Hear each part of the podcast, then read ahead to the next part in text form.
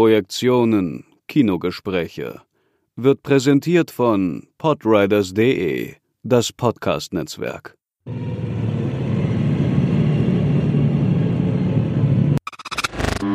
Wie bei ähm, dem Film vorher, ganz kurz, auch dort gibt es nicht so viel Handlung. Ähm, die Geschichte, ähm, den Plot damit wir auch die Namen so ein bisschen klar haben. Es, äh, der Film handelt von einer jungen Frau, Marie, äh, die in einer schon länger laufenden Beziehung ist äh, mit Paul. Äh, Paul war am Anfang sehr an ihr interessiert, verliert aber äh, zunehmend das sexuelle Interesse an ihr und schläft eben nicht mehr mit ihr.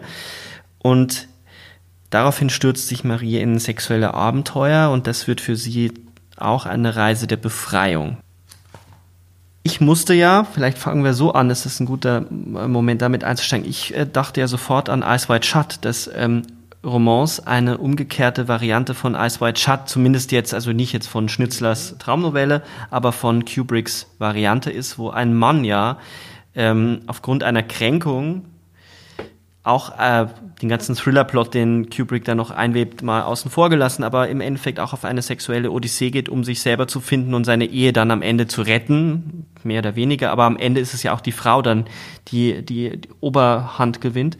Ähm, dass es hier eine Ähnlichkeit gibt. Finde ich gut, die Idee, weil ähm, der Film ja wirklich zu einer ähnlichen Zeit auch rauskam. Ich meine 99, ne? Das dürfte sogar im selben Jahr gewesen sein. Mhm. Wobei der ähm, Romance in Deutschland ja ein mhm. Jahr später erst kam. Deswegen hatte ich ihn, wie gesagt, erstmal zensiert gesehen.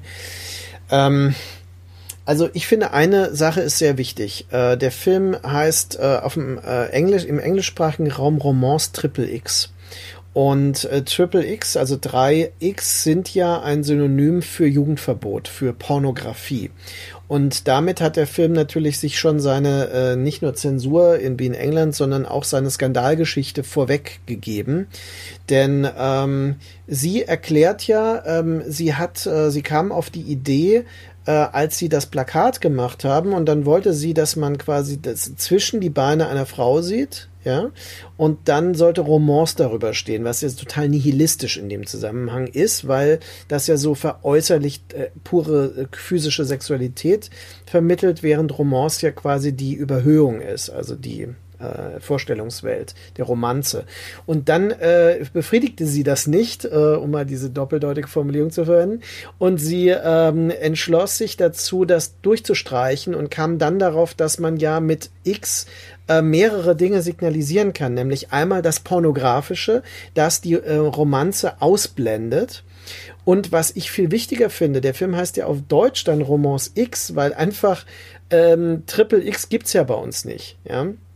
Aber es ist noch besser, dass er x heißt, weil x ist ja die offene Variable, das Leere, die total frei besetzbare Leerstelle. Und äh, wenn man das äh, quasi das weibliche Geschlecht, die Vagina, mit einem X quasi ähm, kennzeichnet, dann löscht man sie zugleich aus. Es ist so, als äh, würde man sie durchstreichen und man markiert sie als etwas Leeres, was neu besetzt werden kann. Und das erinnert an einen zeitgleich erschienenen Roman von Michel Houellebecq, Die Ausweitung der Kampfzone, wo er äh, über eine längere Passage darüber philosophiert, was für ein Drama das doch sein muss für Frauen, ähm, dass sie keinen Penis besitzen, weil sie ja mit dieser ständigen Leere der Vagina klarkommen müssen.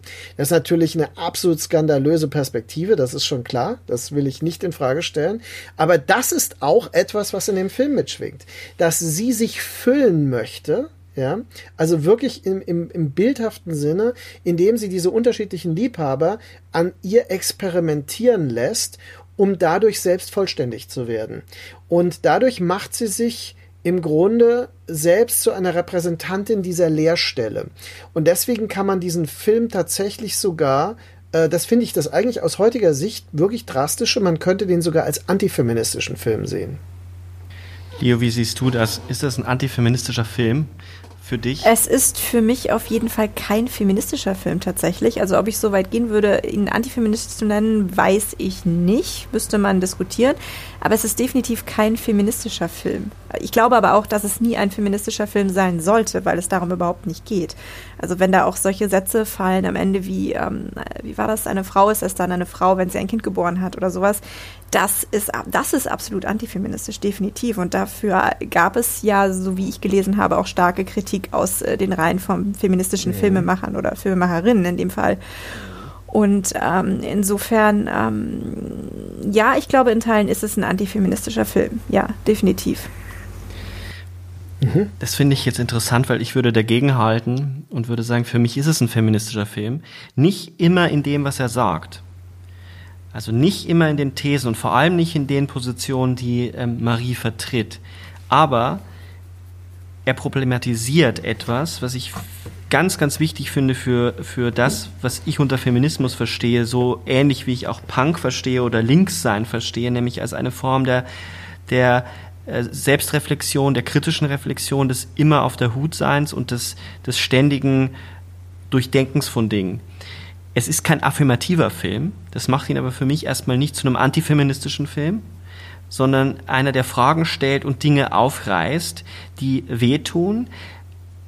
Und er regt mich an, darüber nachzudenken, etwas, was ich glaube, was ähm, äh, in, in dem digitalen Feminismus, der heute herrscht und vor allem in Zeiten von Identitätspolitik ein bisschen verloren geht, nämlich das Nachdenken auch darüber, was ist eigentlich Begehren, was ist weibliches Begehren, das will ich nicht definieren und bestimmen, aber ich glaube, es ist wichtig, darüber zu reden und zu, zu, zu sprechen.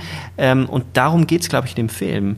Sie versucht herauszufinden, was ist, und das im, im, im dem Film, den wir jetzt nach dem Film, also in Anatomy of Hell besprechen, geht es noch viel, viel mehr darum, was ist die Frau, wenn man sie, wenn man sie häutet, im Sinne von äh, sozial häutet. Alles, was über sie geschrieben, alles, was die Frau über sich selbst denkt, wenn man das abzieht und nur das Begehren bespricht, was bleibt dann übrig? Und da gibt der Film keine klare Antwort, aber er ist ein guter, guter Spielplatz, um das durchzudeklinieren, weil ähm, werden sicherlich einige Szenen noch zu sprechen kommen, die ich total irritierend finde. Also ich habe das jetzt natürlich auch ein bisschen überspitzt formuliert. Ich denke auch, dass dieser Film mehrere Ebenen hat und das äh, habe ich jetzt bei Leo auch so verstanden, dass du auch diese diese Ambivalenz siehst, dass es nämlich eine mhm. Ebene gibt, die auf der ähm, äh, auf der Basis der Aussagen, die äh, der Hauptdarstellerin in den Mund gelegt werden, dass das durchaus die antifeministische Ebene ist, dass die Art der Inszenierung eine hochgradig stilisierte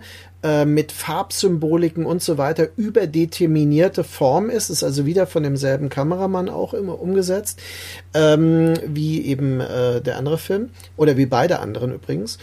Und äh, gleichzeitig aber, es gibt das, was Sebastian sagt, das sehe ich genauso. Die, die Haltung der Filmemacherin drückt sich ja eher in der Art aus, wie wird das dargestellt, wie wird das inszeniert, wie hält sie die Kamera darauf, also ähm, und wie lässt sie die Darsteller das spielen. Denn ähm, das ist offenbar sehr bewusst, also auch wieder, wie ich das vorhin sagte bei dem anderen Film, es ist nichts zufällig. Also sie lässt ganz bestimmte Typen ähm, und auch etablierte Typen mit ihrer Rollengeschichte diese Figuren spielen. Und ich nenne sie Figuren, weil sie wirklich wie in einer Versuchsanordnung in einem Terrarium aufgebaut werden und ihre Schauplätze haben etwas, das ähnelt übrigens auf den ersten Blick einem Pornofilm, ihre Schauplätze haben etwas von Set Pieces. Also sie kommt zu diesem äh, älteren Kollegen, älterer Kollege natürlich, der sie dann mit diesem äh, Fesselspielchen BDSM-Ritual dann äh, beglücken will. Äh, ja. Ganz kurz, weil es nur passt, wisst ihr, wer den spielen sollte ursprünglich? Nee. Godard. Sie hat Godard gefragt. Oh, das macht so viel Sinn. Weil sie, sie hat wirklich Godard gefragt und hat ihm das Drehbuch gegeben. Yeah. Und, äh, er, er hat gemeint, oh ja, super, ich wollte auch immer einen Film machen, der rein körperlich ist und aus Blut und Fleisch besteht. Aber er glaubt nicht, dass der umsetzbar ist, deswegen macht er das nicht. Ähm, also er hat nicht abgesagt, weil, also angeblich nicht abgesagt, weil er der Rolle äh, misstrat. Aber sie wollte ihn, weil sie ähm, den Robert eben äh, gar nicht so sehr als sexualisierten Mann, der jetzt eine Frau missbraucht, äh, zeichnen nee. wollte, sondern als Regisseur, als jemand, der anleitet.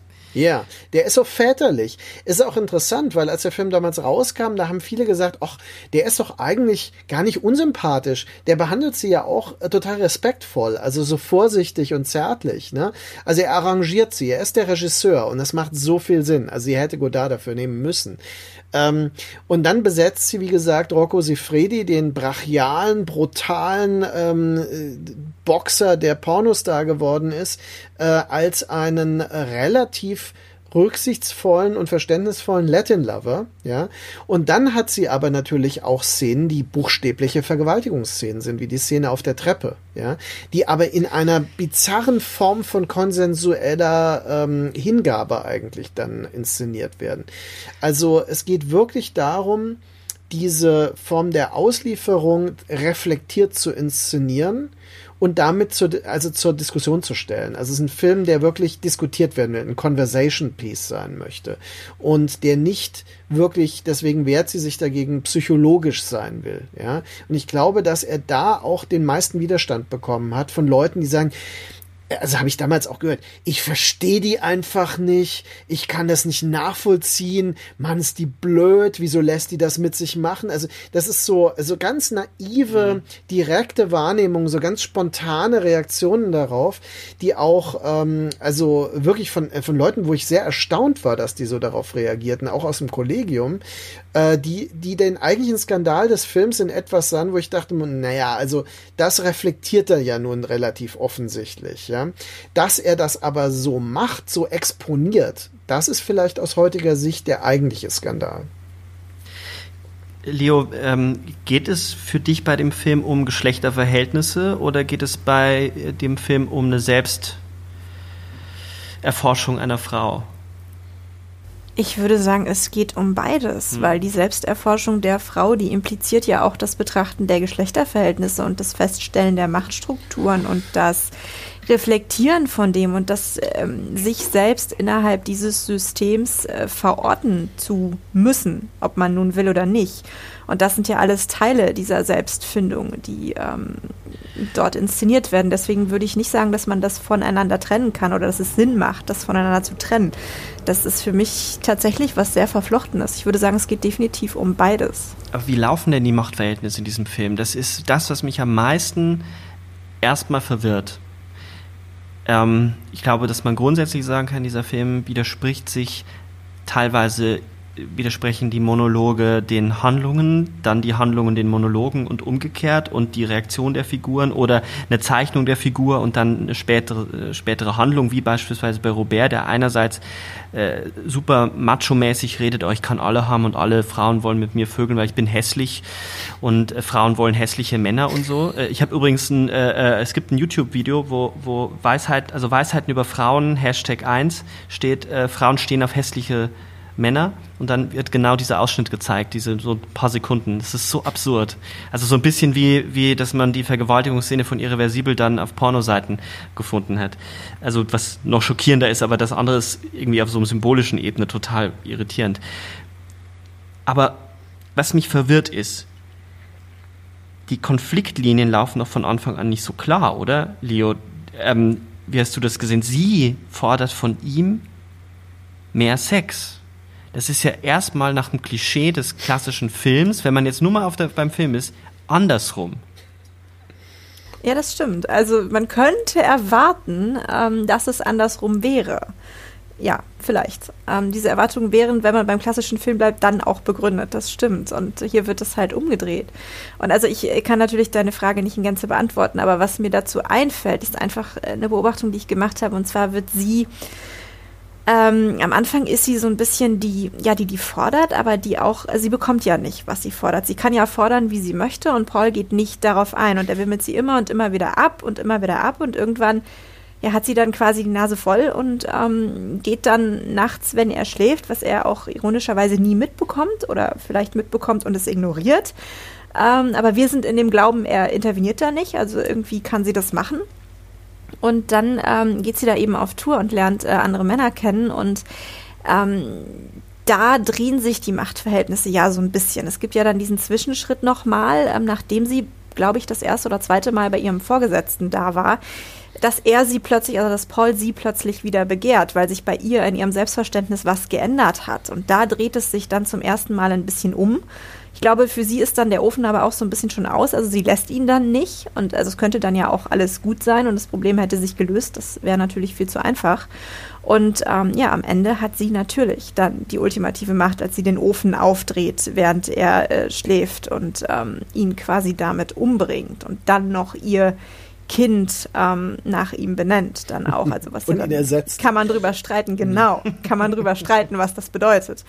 Ähm, aber ich glaube, so, also so habe ich das beobachtet beim, beim Anschauen, dass die Machtverhältnisse da ähm, ja sich im Endeffekt ein bisschen umdrehen. Was, also so einfach ist es natürlich nicht, aber ähm, im Groben war das, äh, ja, war das so meine, meine Idee dazu. Jetzt beginnt der Film schon mit so einem Bild, ähm, dass ich einmal, äh, ich weiß, dass Markus über den Film sehr viel geschrieben hat, mich würde das interessieren, ob er das auch so sieht, aber es beginnt mit einer, mit einem Stierkämpfer, mit einem Fotoshooting. Ich musste sofort an Almodovar und Matador denken. Ja.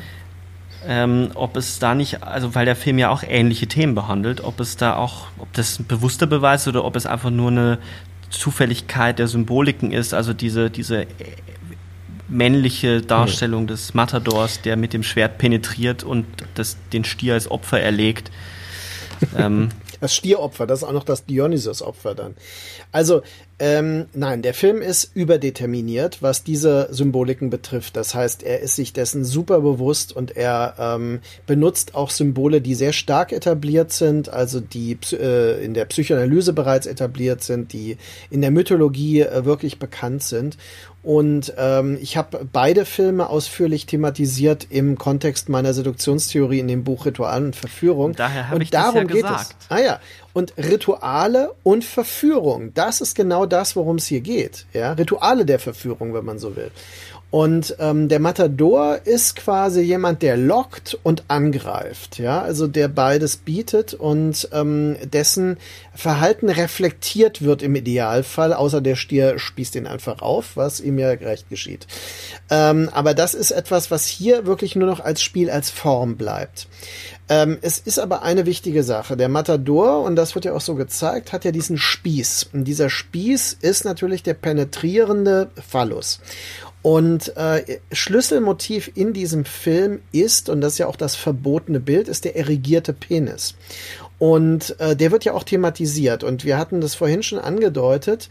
Ähm, die Idee des Blowjobs, also quasi die Kontrolle der Erektion durch die Frau, durch die Initiative der Frau, ähm, ist etwas, was versagt bei ihrem, ähm, bei ihrem äh, Verlobten, was aber nicht nötig ist bei den anderen eigentlich, die sie aus ihrer Logik heraus ja dann auch alle effektiv begehren. Denn äh, es zeigt sich das männliche Begehren des weiblichen Körpers, indem der Mann erigiert, ja, also der Penis erigiert ist. Und ähm, deswegen nimmt sie auch Rocco Sifredi, das hat sie ja sogar in einem Interview gesagt, sie wollte ihn, weil sie wusste, er kriegt diese Erektion auch am Drehort. Also er kriegt das auch hin. Er kann das überhaupt so darstellen und man sieht das ja. Und äh, dann thematisiert sie, ja, ihn würde ich keinen Blowjob geben, weil er muss mich so äh, wollen und das zeigen damit. Und ich finde, diese Thematisierung der Erektion ist ähm, nicht nur mutig, sondern auch sehr einzigartig bis dahin. Und das, da muss man sagen, der Film ist 99 rausgekommen. Es gab Kritiken, die sagten, äh, der Film be, äh, behandelt Schlachten, die längst geschlagen sind. Ja, das würde ich so nicht sehen, ähm, sondern der Film sucht wirklich nach einer neuen Perspektive auf Schlachten, die scheinbar schon geschlagen sind, die aber eigentlich nur vergessen und ignoriert wurden.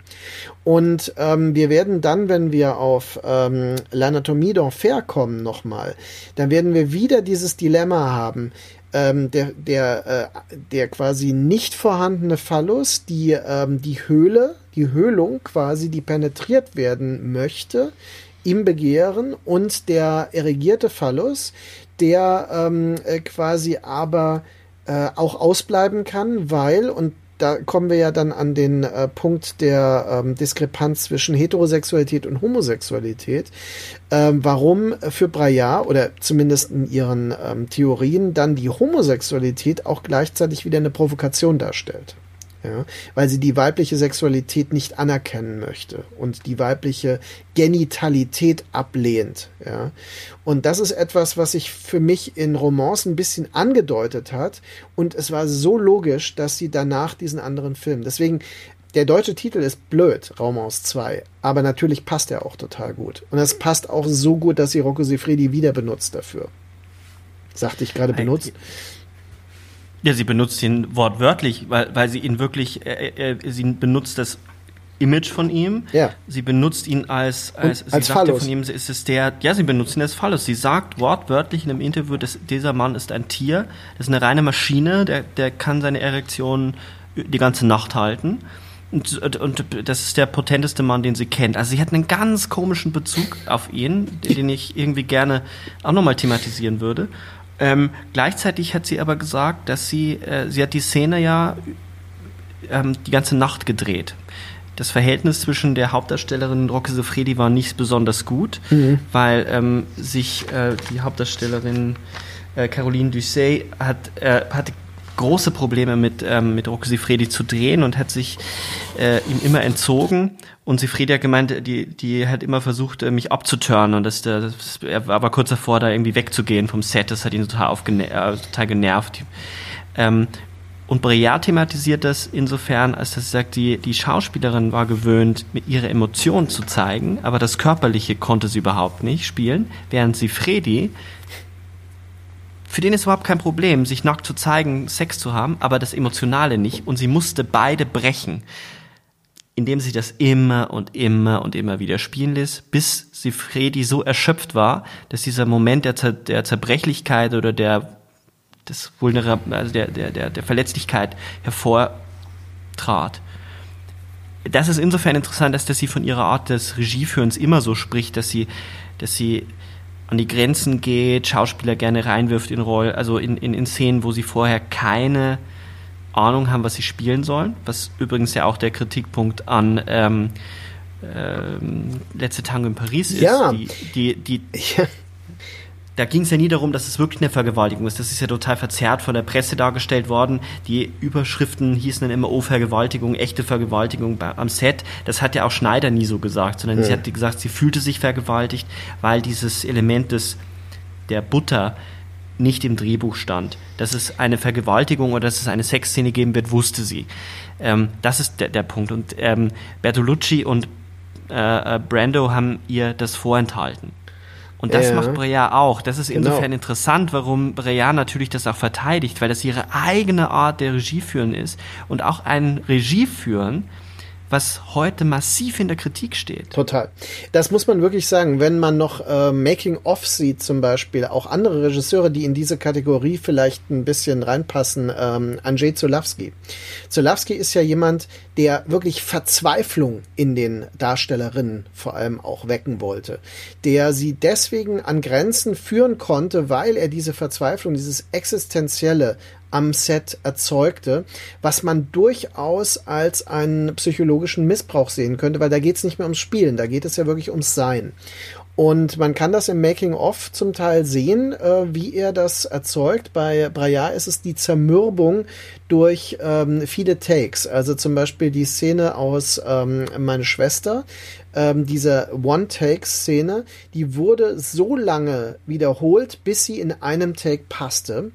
Und sie meinte, nach 20 Wiederholungen war es gut. Da waren sie so, wie sie es wollte. Und äh, auch Stanley Kubrick hat das ja, weil White Shut schon erwähnt wurde. das ist ja berü berüchtigt dafür. Dafür, dass dieser Film auch letztendlich in einem ähm, äh, positiv utopisch gewendeten Let's Fuck mündet. Ja, das ist ja der letzte Satz des Films, wenn ich mich richtig erinnere. Mhm, Ja, genau, okay. das. Ähm, äh, das ist ja was, ähm, äh, da, dazu würde sie sich ja nicht herablassen, muss man sagen. Da ist nämlich äh, White Shut doch nochmal eine andere Programmatik und auch wesentlich in einer wesentlich älteren Tradition. Sie ist da viel ambivalenter, ja. Äh, Und ich glaube auch, diese Idee von Selbstverachtung, Selbsthass und so weiter und äh, sich quasi opfern, die Idee des Opfers, dieses mythisch-rituelle, das, das ist bei ihr äh, komplett in, dem, in den Denkprozessen drin.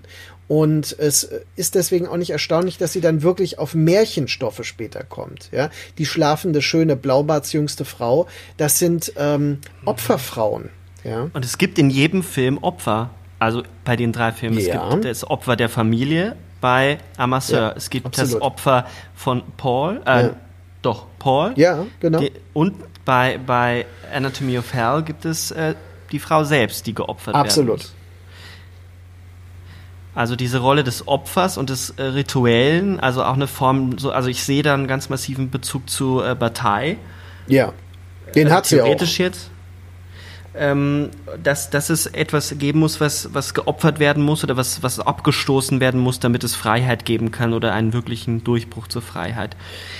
Wenn ich jetzt ähm, ich, zwei, Sachen würde ich gerne markieren, um, um äh, die mich interessieren, über die ich gerne reden würde, die, wo, wo wir, glaube ich, weiterkommen, weil einerseits die Fredi natürlich eine Rolle spielen wird, aber auch, äh, weil wir ein paar Mal schon über das weibliche Geschlecht, also die Vagina gesprochen haben und das wird äh, die nächste wird zunehmend Thema werden müssen. Erstmal zu Sefredi, wie, wie ist das, ähm, Leo, für, für einerseits ist Sifredi ja jemand, der für diese frauenverachtenden oder problematischen Pornos steht. Ja. Auf jeden ja. Fall, ja. Ja, ich habe es ein bisschen vorsichtiger gesagt, weil er als Privatperson ja, also das ist ja auch interessant, als Privatperson durchaus anders agiert, äh, sich sehr für, also selber als bisexuell geoutet hat, sich für Transsexuelle eingesetzt hat.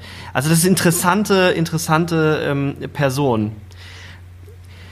Ähm, ist es nicht trotzdem problematisch, den, also in die Art, wie, wie Breya ihn, ihn verherrlicht und, und nach oben pusht und diese Viralität, dieses, dieses Männliche, ist das, ist das nicht etwas auch, wo man sagen kann, okay, hier kommen antifeministische Züge bei ihr durch? Ja, kann man in der Lesart bestimmt. Ich finde es aber, glaube ich, interessanter, wenn wir zurückgehen zu dem Punkt, dass es ja keine psychologischen Figuren, sondern Konzepte sind. Und demnach ist er eben das Konzept von dieser puren reinen Männlichkeit und von, wie eben thematisiert, der Erektion, die die ganze Nacht dauern kann. Und die Person dahinter ist völlig egal, weil es geht nur um dieses Konzept des rein absolut Männlichen. Also zumindest äh, jetzt in, in Romans. In ähm, Romans 2 ist es ein bisschen nochmal was anderes, weil da das, äh, dieser Aspekt der Homosexualität noch mit reinspielt. Aber jetzt in Romans definitiv ist es das absolut rein männliche Konzept. Und, Aber ist er ähm, da nicht äh, gegen den Strich besetzt? Also ist er da nicht der, der Latin Lover, der eigentlich verletzlich ja. ist und der sagt, oh, ich habe so lange keinen Sex gehabt und dann ja doch ja. relativ also es ist ja kein, er nimmt sie ja nicht, sondern er, er redet lange mit ihr ja. und dann ähm, das stimmt, ja. Er ist, er ist definitiv, also ja, so gesehen ist er definitiv gegen den Strich besetzt, auf jeden Fall. Aber ich glaube, das war ja auch ihr Punkt, warum sie ihn äh, unbedingt äh, mhm. in dieser Rolle haben wollte. Das macht aber deine These interessant. Weil, ja. wenn man dich jetzt, wenn man das jetzt eins zu eins mal nimmt, dann benutzt sie auch Rocco Sifredi als Konzept. Also den ja. echten Rocco ja, Sifredi. natürlich. Absolut, natürlich. Deswegen wollte sie, wollte sie ihn ja. Das, das ist ja genau der Punkt. Ja, also würde ich sagen. Vielleicht liege ich auch völlig falsch, aber würde ich sagen. Ja, definitiv. Ich sehe das auch so. Also ich stimme da auch total zu. Mir ist das, es ist aber so ein Aha-Moment, weil da habe ich gar nicht drüber nachgedacht. Dass, ähm, ich habe wirklich immer nur auf der Figurenebene gedacht, aber dass sie natürlich dann auch, also später dann eine, eine Asia Argento besetzt in einem Film, wo sie auch, also so das, die L'Enfant terrible des italienischen Films oder dann äh, äh immer wieder auf Pornodarsteller oder Erotikdarsteller zurückgreift, dann benutzt sie auch, und auch die Frauen, die sie besetzt, diese androgyneren, sehr dünnen, schönen, klassischen, also, es, also gerade jetzt äh, finde ich Marie in, in Romance hat ja schon was sehr androgynes an manchen Stellen. Oder würdest du dem widersprechen? Leo. Das käme, glaube ich, auf die Definition von androgyn an. Ich weiß, was du meinst. Ich glaube, dass ich weiß, was du meinst. Ich würde das nicht als androgyn bezeichnen, hm, ehrlich okay, gesagt, aber das liegt jetzt an meiner Definition des Wortes. Ich weiß aber, was du meinst. Sie hat Züge, die nicht primär weiblich, also normativ nicht primär äh, weiblich zu deuten sind und das äh, kann man mit androgyn bezeichnen. Ja. Also ich will vielleicht darauf hinweisen, damals 99 herum wurde das ja auch tatsächlich zum Teil negativ diskutiert. Es gab ja eine ganze Reihe von Filmen wie Nine Songs von Michael Winterbottom auch und so weiter, die einen ähnlichen Frauentypus in expliziten Szenen verwendeten. Und es wurde tatsächlich in einem gewissen Konsens so gesehen, ja, das ist so der Kunstfilmtypus, der ist nicht zu pornografisch, weil die, die haben keine großen Brüste, äh, die wirken, die, die wirken sehr natürlich und ähm, äh, eben äh, nicht zu sexualisiert per se. Und äh, dadurch geht das durch und das wäre eigentlich eine Taktik, die so zu besetzen. Ich glaube das überhaupt nicht. Ich denke, bei Breillat spielt das eine andere Rolle. Sie ist aus den 70er Jahren herausgeprägt. Das ist ein ganz typisch äh, 70er Jahre ähm, äh, Frauentypus, der in vielen Filmen in dieser Zeit äh, durchaus äh, vorkommt und auch eben in den erwähnten Filmen von Leuten wie ähm, äh, zum Beispiel auch Zulawski hat ja Ajani, die ist ja auch wenn man es so will, in Possession oder so so besetzt. Ja, also es ist ähm, äh, tatsächlich diese Idee der femme fragile, die aber in sexueller Aktivität gezeigt wird, hat natürlich eine andere, ähm, eine andere Ausstrahlung als äh, jetzt äh, zum Beispiel, wenn wir Beatrice Dahl oder sowas in solchen Szenen hätten, weil die so als Sexsymbol da schon etabliert war zu diesem Zeitpunkt und physisch ganz anders präsent ist. Ähm, aber das, das macht schon Sinn. Ich glaube, die Idee der Leerstelle des X, des Romans X, muss man nochmal sagen, ist hier schon sehr ähm, äh, deutlich und Caroline Dossier ist wirklich eine perfekte Besetzung dafür. Meine, sie ist, glaube ich, auch eine sehr unerfahrene Schauspielerin gewesen. Also sie war nicht komplett Amateur, aber sie war in, in es war keinem, Durchbruch. Ja, genau, sie hat keinen Film vorher groß gemacht und sie taucht später in äh, die äh, alte Mätresse wieder auf, ja, also mit Asia Argento dann. Und ähm, aber sie ist tatsächlich sehr stark mit Braillard verknüpft als alter Ego, ne? gewissermaßen. Und äh, in dem nächsten Film ist ja Amir, ähm, Letizia Casta, nee, Amira Kazar. Oh Gott, jetzt habe ich Amira Kazar. Amira, Amira Kazar, genau. Ähm, da ist es interessant, dass die durchaus physisch doch wieder ähm, ja eher ähm, ausgeprägtere äh, weibliche Züge trägt. Ne? Aber sie ist was trotzdem aber, blass und trotzdem schwarzhaarig. Was aber, glaube ich, einen Grund hat, das ist dieser starke Bezug auf, auf die Malerei. Mhm. Sie wirkt ja eher äh, wie, wie ähm, in, in der, also als klassische Schönheit, wie sie, wie sie bei äh, Caravaggio oder so, ähm, wie, wie, wie, wie dort gemalt worden ist. Ja. Ähm, bevor wir aber da jetzt reinspringen, würde ich gerne zwei Felder noch ähm, ähm, beackern bei Romans. Das eine ähm, äh, führt uns ein bisschen tief hinein auch in Romans, das andere ist dann die Überleitung. Diese, du hast die eine Szene angesprochen und äh, ähm, wo sie vergewaltigt wird wahrscheinlich, also oder wo es auf der Treppe ist, auf der Treppe. Das ist für mich eine der schockierendsten Szenen im Film, weil sie dabei ähm, einerseits auf der äh, im Monolog, in dem dass sie über die Szene spricht, davon spricht, dass das ihr Ideal ist. Einfach von einem fremden Mann gefickt zu werden, reines Fleisch zu sein, eine, einfach nur eine Möse zu sein, die gestopft wird. Ähm, dann bietet ihr der ja an, sie, also er fragt sie, darf ich dich lecken? Ich bezahle dich auch dafür, glaube ich, sagt er sogar. Dann geht sie mit ihm ja in ihr Treppenhaus. Und dann dreht er sie um und sagt, ich fick dich jetzt, du Schlampe. Auf der, auf der Monologebene spricht sie dauernd so, als wäre das jetzt total super und als würde sie das eigentlich jetzt wollen. Und sie spricht davon, dass sie, ähm, dass sie, die, die Lehre soll aufgerissen werden, so dass ähm, sie will quasi noch leerer sein als, als eh schon. Also das, das, was du angesprochen hast, das weibliche Geschlecht als Leerstelle taucht da auf. Trotzdem wie die Schauspielerin, also wie in der Rolle reagiert darauf, da reagiert sie doch ähm, dramatisiert oder ablehnend, also sie stößt ihn dann weg, sie, sie reagiert so, als sei sie vergewaltigt worden. Was ist das für eine Strategie von Breillat?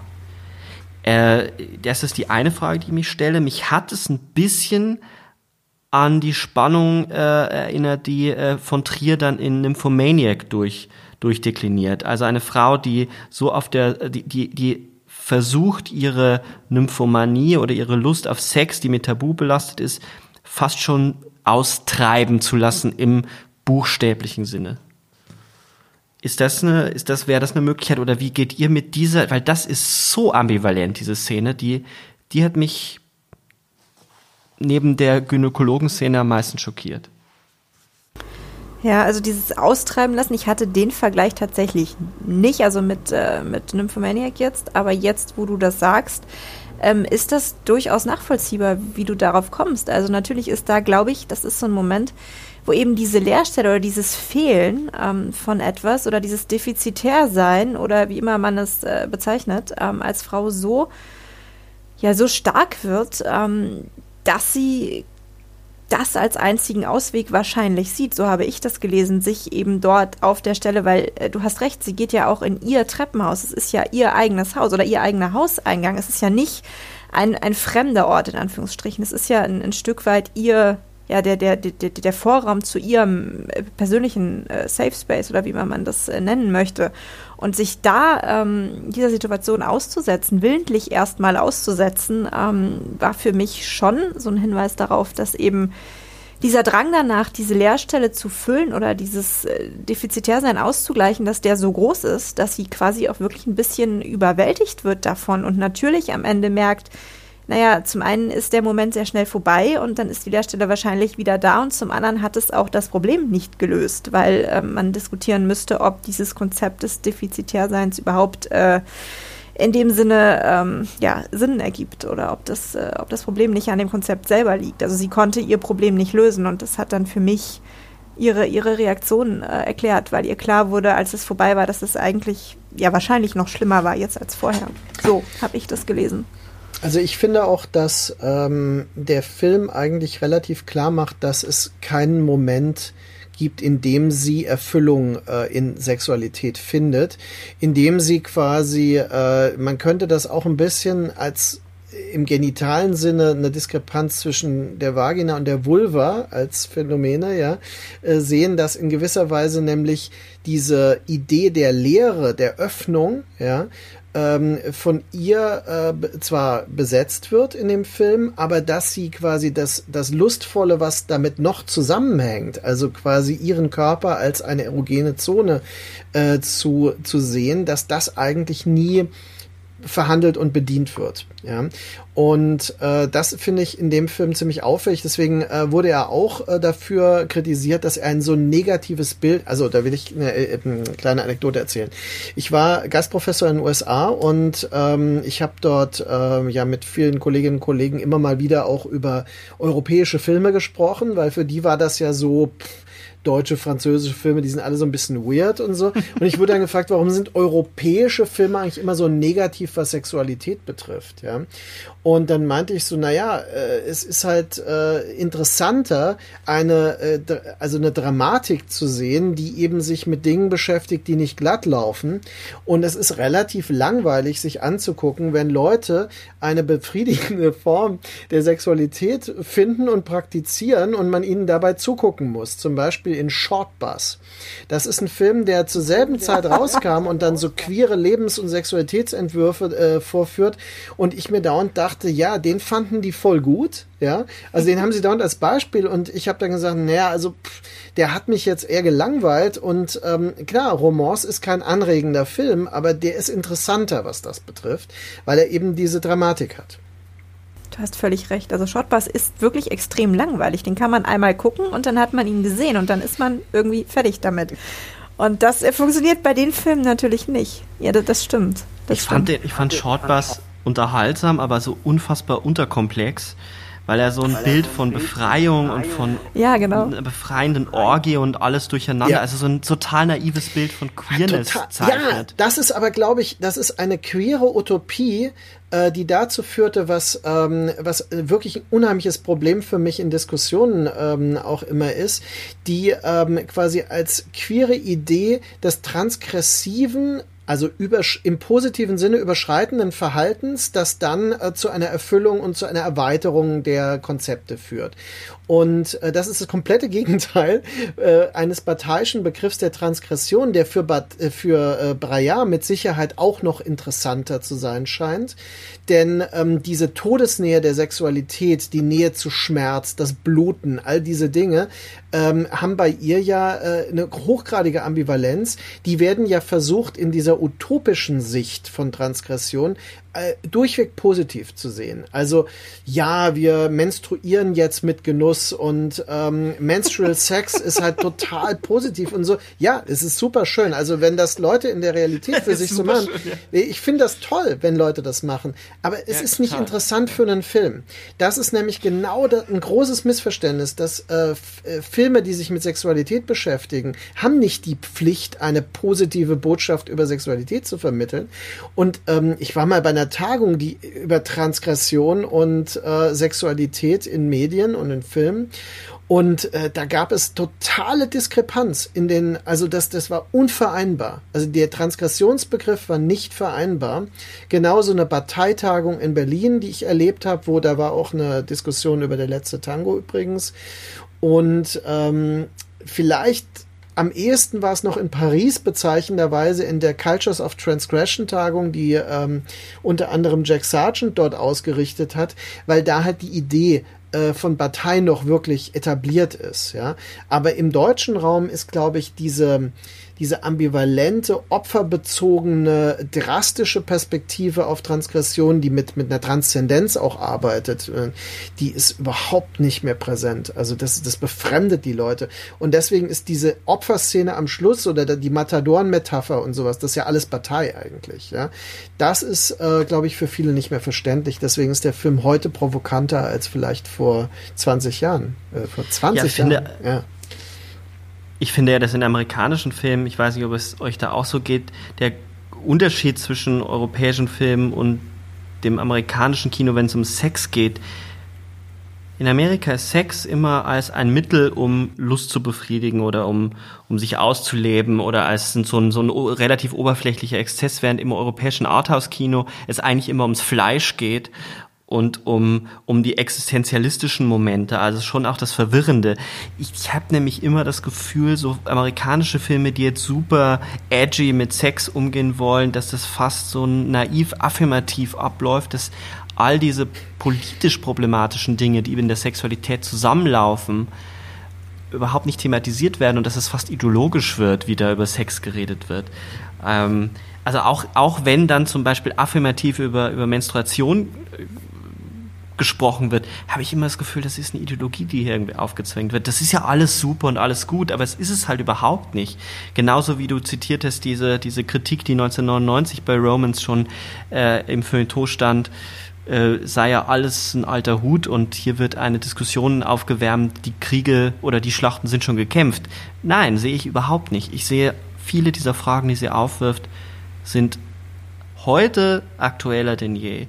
Ähm, das ist so immer meine Erklärung, warum, weil ich das auch oft höre, warum ist das eigentlich immer so negativ dargestellt in, in den europäischen und vor allem den französischen Filmen. Ich habe damit nicht so ein Problem. Hm. Ich glaube ja, dass wir so langsam den Übergang ähm, zu Anatomy of Hell wagen können, weil ja ganz viele der Themen, äh, die in Romans eine große Rolle spielen, äh, nämlich auch das weibliche Geschlecht und die Scham, die Scham vor der eigenen Sexualität ähm, eine ganz große Rolle spielen wird bei diesem Film. Und um die Tradition beizubehalten, auch hier werde ich jetzt den Plot zusammenfassen, nur bei diesem Film gibt es gar keinen Plot mehr.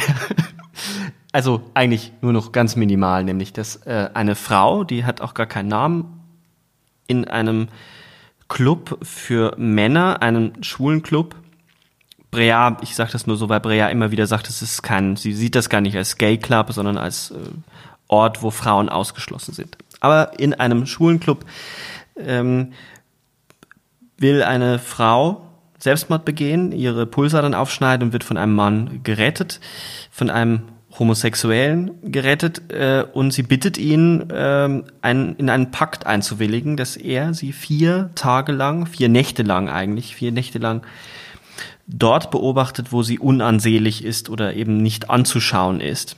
Sie einfach nur betrachtet. Dafür bekommt er viel Geld und er willigt ein und äh, das ist dann der Film, der sehr, sehr theoretisch ist, sehr thesenhaft ist und es eben zu mehr kommen wird als bloßen Anschauen. Ein hochgradig komplexer, hochdeko hochdekodierter, hochkodierter Film, äh, wo ich glaube, dass wir ganz viel äh, expliziter werden müssen noch, wie wir über die Sachen reden. Ähm, es hat äh, ja auch einen Roman äh, gegeben, Pornocracy von Catherine Breillat, den sie zwei Jahre, glaube ich, zuvor geschrieben hat. Auf dem basiert der Film. Markus hat den gelesen. Ich habe ihn nur in Auszügen gelesen und Leo, glaube ich, auch. Ähm, wie sehr weicht das denn ab, das äh, Ganze? Das würde mich jetzt mal interessieren. Oder ist es eins zu eins? Also, äh, Nee, es ist nicht eins zu eins, aber äh, es ist so, dass der Roman äh, ist wie ein Entwurf, der entwickelt in gewisser Weise in einem Stream of Consciousness ähm, die äh, inner, innere Stimme der Frau, wie wir sie dann auch im Film sehen. Der Film hat äh, eine wesentlich rituellere und fast schon mathematische Struktur von mehreren Nächten. Äh, die ist im Roman angedeutet, aber im Film wird das Ganze wesentlich ritualisierter noch. Auch gibt es einige Ereignisse, die differieren, aber ähm, die Formulierung, die Art und Weise, wie sie über ihre äh, Sicht auf Sexualität, auf äh, ihr eigenes Begehren und auf Homosexualität spricht, das ist durchaus im Roman angelegt. Der ist auf Deutsch ja auch erschienen unter dem Titel Pornokratie und ähm, ja, war zu der Zeit auch präsent, als der Film eigentlich im Kino hätte sein sollen. Und äh, nur, dass er halt wesentlich später erst dann ja auch wiedergekommen ist in Deutschland. Und ähm, insofern kann man den Roman, der ja ähm, in der Tradition ihrer frühen Romane auch dann äh, nochmal steht, das, es gibt ja auch eine deutsche Version von Ein Mädchen, äh, Vraie Jeune Fille, das ihr erster Roman, erste, nee, ihr zweiter Roman, glaube ich, in ihr erster Film war. Und ähm, das sind schon Romane, die etwas Thesenhaftes haben. Das ist eigentlich der Punkt. Also dass die Thesen- und Essayhaftigkeit der Filme ist in den Romanen schon angelegt. Jetzt ist es bei dem Film wirklich die Frage, was ist das Thema dieses Films? Weil ähm, geht das überhaupt noch bei dem Film zu sagen, es gibt ein Thema oder bindet sie da nicht ganz viele Sachen zusammen? Wie, wie seht ihr das? Wie würde man jemanden, dem man diesen Film empfehlen würde oder so, was ist das Thema, wenn jemand fragt?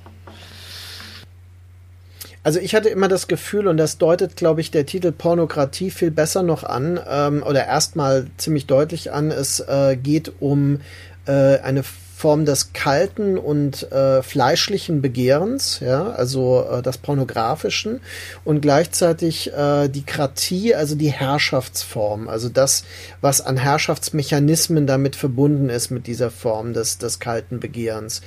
Und ähm, dieser, während der erste Film, also der Film davor ja Romance heißt, ist das jetzt wirklich die totale Abkehr von jeder Form der Romanze, jeder Form des, der, der verklärten ähm, Form von Liebesempfinden, sondern es geht wirklich um eine, den Versuch einer Neuerkundung von männlicher und weiblicher Geschlechtlichkeit. Und insofern ist es, äh, glaube ich, das das Thema. Also männliche und weibliche Geschlechtlichkeit als eine Form von Kriegsschauplatz fast ja, schon. Ich, ich würde auch sagen, also es geht um, ja wie immer eigentlich bei ihr, um Machtstrukturen und um das Verhältnis zwischen ähm, zwei Menschen, zwei Geschlechtern, auch in dem Fall wieder. Und eben ähm, ja darum, wie die Machtstrukturen sich verändern, wie, ähm, wie die Zusammenhänge sind, wenn sich einzelne Personen auch vielleicht innerlich verändern, wenn sich das Verhältnis einzelner Personen, in dem Falle der Frau und am Ende auch des Mannes zu sich selbst verändern ähm, und wie das ähm, ja in, in, in dem großen Ganzen, in dem Komplex, auch im, im Patriarchalen wieder ähm, die Mächte, die dort vorangelegt sind, beeinflusst. So würde ich das. Äh mhm. Würdet ihr zustimmen, wenn man es vielleicht so zusammenfasst, dass es darum geht, dass eine Frau darum ringt, als bloßer, nackter Körper gesehen zu werden, als das, was sie glaubt zu sein, also was sie ist. Ohne dass es über, überzogen ist von romantischer Liebe, ohne dass es verschwindet hinter, dem, hinter der Erregung und dem sexuellen Akt, sondern dass sie wirklich als das, was nicht ansehbar ist oder nicht gesehen wird. Also man kann es ja so vielfältig übersetzen und, und verschieben. Was, was heißt dieser Satz? Was will sie von ihm? Sie sagt, ich will, dass mich jemand betrachtet, wo ich unansehlich bin. Und das ist ja schon wieder doppeldeutig kodiert, wo ich hässlich bin, wo ich scheinbar nicht schön bin, also das weibliche Geschlecht, die Vagina, äh, und gleichzeitig aber, wo, wo ich bisher noch nie gesehen wurde. Was, was, was, ähm, was bedeutet diese, diese Doppeldeutigkeit? Mhm. Also du hast jetzt zwei Sachen gesagt. Zum einen ähm, gesehen werden als das, was ich bin und dann aber gesehen werden als nackter Körper. Also für mich sind das nicht zwei Gegensätze. Vielleicht hast du es nicht so gemeint, aber für mich sind das nicht unbedingt zwei Gegensätze, weil wir haben ja auch in diesem Film ein permanentes Voice-Over eigentlich fast und so einen permanenten Stream of Consciousness und hören die ganze Zeit ihre Gedanken und das teilt sie ja auch mit, also mit uns als auch mit dem männlichen Gegenpart und das ist ja bezieht sich auch irgendwie auf ihren Körper, aber nicht primär. Also sie teilt ja auch das Unansehnliche ihres Inneren oder ihrer Gedanken oder ihrer ganzen, ihres ganzen Selbsthasses zum Teil auch. Also das geht über das rein Fleischliche hinaus, auch wenn es im Endeffekt darauf zurückzuführen mhm. ist. So. Also es ist vielleicht eine Versöhnung dessen, äh, dieses Bildes, was sie ja immer wieder auch zitiert und was in Romans ja auch vorkommt, dieser geteilten Frau zwischen oben und unten, also das rein körperliche, der Fleisch, was ja in so einer Glory Hole oder sie nennt es ja Guillotinen-Fantasie ähm, äh, in Romans auftaucht. Also sie liegt mit ihrem Unterkörper in einen Raum hinein, äh, wo sie von unansehnlichen, teilweise ungewaschenen Männern gevögelt wird und oben wird sie von Paul geliebkost, also in, in Romance, Romans. Und diese Teilung ist äh, nicht nur explizit, sondern auch implizit die ganze Zeit angelegt in, in äh, Anatomy of Hell, weil es die ganze Zeit darum geht, den Verstand, den Geist mit diesem nackten Fleisch, dem, was dauernd überkodiert wird über, von männlichen Blicken oder von Erregtheit. Ähm, und damit meine ich, dass im Moment des, des, des Geschlechtsaktes, des Sexes mit einem Mann, der Mann ja nicht die Frau sieht, nicht anguckt. Das ist ja eine Tätigkeit. Sie will ja gar nicht Sex, sie will ja betrachtet werden. Ähm, also da verschwindet im Akt, also das ist ja irgendwie eine komische, eine komische äh, Dialektik, die da am Werke ist bei, beim Sex. Also auch, die mir immer auch wieder auffällt, wenn es um Körper, äh, Körperschönheit, also um Schönheit geht oder Körperideale, dass ja beim Sex selber der Körper überhaupt keine Rolle spielt im Sinne von, wie sieht der aus, sondern das ist ja ein reiner Akt des Verschmelzens. Mhm. Ähm, Mhm. wo der Körper eigentlich verschwindet. Und darum scheint es ja doch irgendwie zu gehen. Und das sieht gleichzeitig aber Geist und diesen nackten Körper, das Ungesehene, das, was bisher niemand gesehen hat, zusammenzubringen. So meinte ich das auch. Also ich finde ja, ich finde ja, man muss ein paar Dinge nochmal in Erinnerung rufen. Also worauf basiert dieses Modell? Also äh, zunächst mal ist ja eine deutliche Inspiration, die auch in den Bildern immer wieder kommt, das Gemälde von Courbet, mhm. äh, der Ursprung der Welt ähm, wo man quasi zwischen die Beine einer blassen äh, Frau, von der man aber nur quasi den Unterleib bis zu den Brüsten sieht und der Rest ist bedeckt. Ähm, also das ist dort abgebildet und darauf bezieht sich der Film und kehrt immer wieder zu diesem Moment zurück. Das, äh, was ähm, Breya wichtig war, ähm, ist, dass sie äh, sehr stark behaart ist, also im intimen Bereich, dass sie eben ähm, äh, über Schamhaar, dunkles Schamhaar verfügt, das eigentlich den Blick verstellt, dass es eigentlich unmöglich macht, das zu sehen erstmal. Ja. Und äh, das ist auch, glaube ich, ein bisschen etwas, was auch ähm, einige Leute im Publikum provoziert hat, dass der Film damit so deutlich äh, spielt. Und dann gibt es den zweiten Aspekt, nämlich, dass sie ja einen homosexuellen Mann anspricht, weil sie ja gerade nicht will, dass er sie sexuell erregt oder begehrend genau, betrachtet, ja. sondern dass er in einer Form der Neutralität sie betrachtet und äh, so wie sie wirklich ist, ja, ähm, möglicherweise erkennen kann, weil er sie gerade nicht begehrt. Also das ist ja so ein bisschen diese äh, Ausgangsposition. Was aber geschieht im Film ist ja, dass sie ihn konfrontiert mit ihrer menstruierenden Vagina und dass das Blut, das Vaginalblut für sie ein wichtiger Aspekt dieses Prozesses wird. Und das löst in ihm gleichzeitig etwas aus, weil er ähm, in seiner Kindheit offenbar da ein Erlebnis mit verbindet, dass er, auf das er dann merkwürdig reagiert. Also er färbt danach äh, ihren Intimbereich rot mit einem Lippenstift, ja. Er äh, penetriert sie dann ja tatsächlich und äh, nicht nur mit seinem Penis, sondern auch mit einer so einer Spitzhacke oder sowas, ja, die er aus der so ein Dreizack sieht das aus, so ein so ein ah, wie ja. heißt denn das? Ja. Nee, eigentlich ist es eine ja. Gartenhacke. er penetriert sie aber nur, um das nochmal klar genau. zu machen, weil das gerade äh, falsch, auch falsch verstanden mhm. werden kann mit dem, äh, mit dem Stab, also mit dem Stab. Ja, ja. Mit dem Stab, ja, ja, ja, genau. Also das, aber es ist ja trotzdem äh, ziemlich brachial, wie das dargestellt wird. Und es ist sehr symbolisch. Also, und sie ist sehr ähm, passiv, das, das, muss man auch ähm, sagen. Sie schläft teilweise. Ja.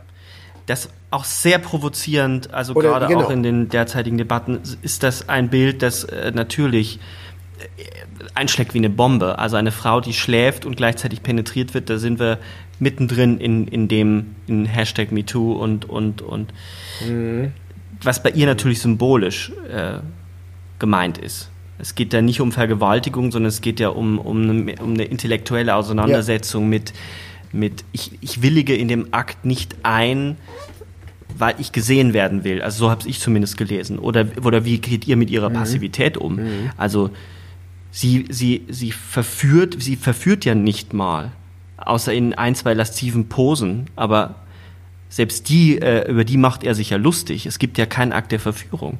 Sie ist passiv. Mhm. Ja, das stimmt. Das ist auch, also ich hatte beim ersten Sehen habe ich mich gefragt, ob sie wirklich schläft oder ob sie einfach nur, ich finde, das wird nicht unbedingt deutlich. Man würde das irgendwann so interpretieren, dass sie schläft.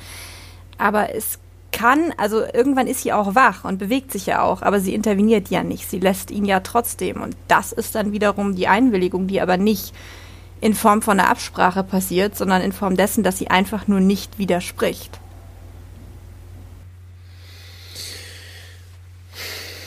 Also ich denke, da spielt noch mal diese Idee der Lehre, also dieser ähm, der Lehrstelle auch noch mal eine Rolle, weil in dem Moment, wo sie weder konsensuell ähm, agiert noch ähm, äh, noch dem widerspricht, äh, ist sie nichts. Ja, also reagiert sie eben nicht darauf, sie entzieht sich dem und äh, wird dadurch wiederum zu einer schwer def äh, äh, also definierbaren Leerstelle. Und ähm, das ist ja auch etwas, was es für ihn unmöglich macht, sich wirklich dazu zu verhalten. Also sie, sie spielt mit ihm auf eine Weise, die ja nicht verführerisch ist, sondern ähm, sie instrumentalisiert ihn und distanziert sich zugleich von ihm, dass ähm, daraus an sich so eine Art Gewaltfantasie ja auch provoziert wird gegen Ende. Ne? Das ist auch da nicht ganz klar, welche, welche Bedeutung äh, dieser, also er tötet sie am Ende, indem er sie von einer Klippe ins Meer stößt. Aber ähm, ob das real ist, spielt auch keine Rolle, weil der ganze Film ja so modellhaft ist. Ne? Und äh, das ist etwas, was ähm, so eine innere Logik bekommt äh, durch dieses Leerstellenverhalten von ihr. Ja, sie reagiert nicht und zwingt ihn ja auch in eine, in, in ein Erleben, das ihn danach sehr schwer mitnimmt. Es gibt ja so eine Art Epilog nach den vier äh, Nächten, wo er in der Bar ist mit einem sehr misogynen Mann, der irgendwie sagt, ja, die Schlampen und ja, wenn du so eine Frau hast, den musst du einfach noch mehr bumsen und so.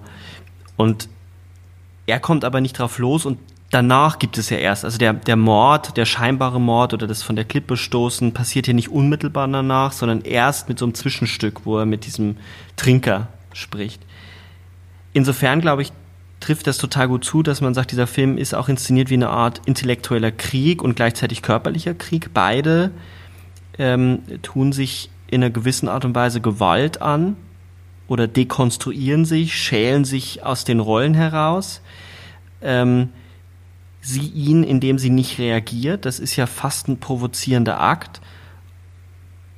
Und ihn auch damit, äh, und ihn dann noch näher heranzieht, indem sie ihn nicht verführt. Welche Rolle die Homosexualität spielt, das will ich gar nicht, also da will, will ich gar nicht anfangen jetzt erstmal, weil das wird dann so kompliziert. Aber gleichzeitig ähm, er sie natürlich auch, indem er indem er sie penetriert, indem er sie anzeichnet, indem er sie markiert. Also dieser Moment des Abstreifens, dass es auch weh tut, dass das auch nicht äh, easy zu machen ist, das glaube ich ke kehrt er in allen drei Filmen wieder und ist auch dort ganz massiv. Es ist eine Auseinandersetzung, es ist ein Kampf und es tut weh, diese Rollen abzustreifen in beide Richtungen. So, so könnte man das irgendwie versuchen zu fassen. Das ist jetzt ein bisschen tapsig.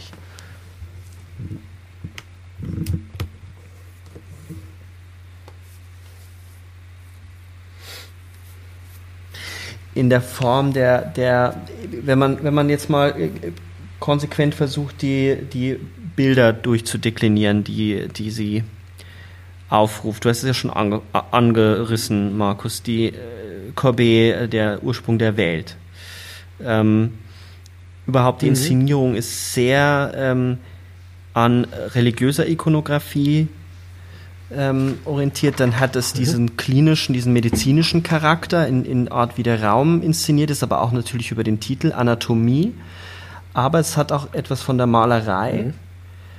Mhm. Äh, beides äh, drei Felder, die sehr männlich konnotiert sind, oder? Also die Medizin, die Anatomie, mhm. das, also auch die Anatomie der Frau. Mhm. Es gibt ja dieses Zitat. Also die Reduktion der Frau auf eine Anatomie, okay. Aber der Film heißt ja L'Anatomie d'Enfer, das heißt ja die Anatomie der Hölle.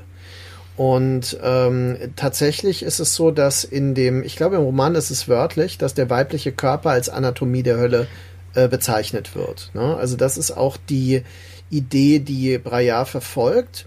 Ähm, und das ist auch ihre Begründung, warum sie eben diese offene und zugleich verdeckte ähm, Geschlechtlichkeit darstellen wollte, also mittels der mhm. ähm, Schambehaarung. Und ähm, dann, genau, sie orientiert sich, äh, es gibt ja noch dieses ähm, äh, andere Bild äh, von ähm, äh, Manet, ähm, Olympia. Ja, also quasi, es gibt äh, quasi die klassische Ikonografie, an der sie da äh, anknüpft und auch wieder mit demselben griechischen Kameramann, dem Angelopoulos-Kameramann. Und dann gibt es diese Überhöhung, die sie schafft. Ähm, und damit konfrontiert sie etwas äh, erstaunlich Konkretes, nämlich ähm, den Mann, der so hypermännlich ist, dass er nicht mal mehr die Frau begehrt. Ja. Und das konfrontiert sie dann. Und ich glaube, deswegen ist die Homosexualität dafür sehr wichtig, dass nämlich äh, metaphorisch gesehen ähm, sie zu dem Punkt kommen kann, äh, dass die, der Homosexuelle in seinem Mangel des Begehrens der Frau äh, wie eine Beleidigung für die Frau in dem Moment erscheint. Das ist die Übersteigerung dieses Konfliktes zwischen Männlichkeit und Weiblichkeit. Und dann ist nämlich das Bett das Schlachtfeld in dem Moment.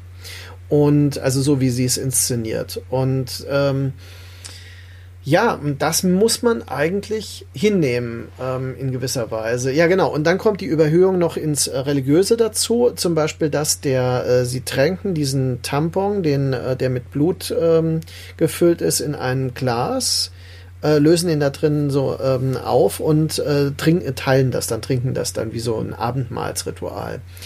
Und all diese Dinge ähm, ja, sind also ein metaphorischer Raum, der für diese Form des äh, Geschlechterkampfes dann steht.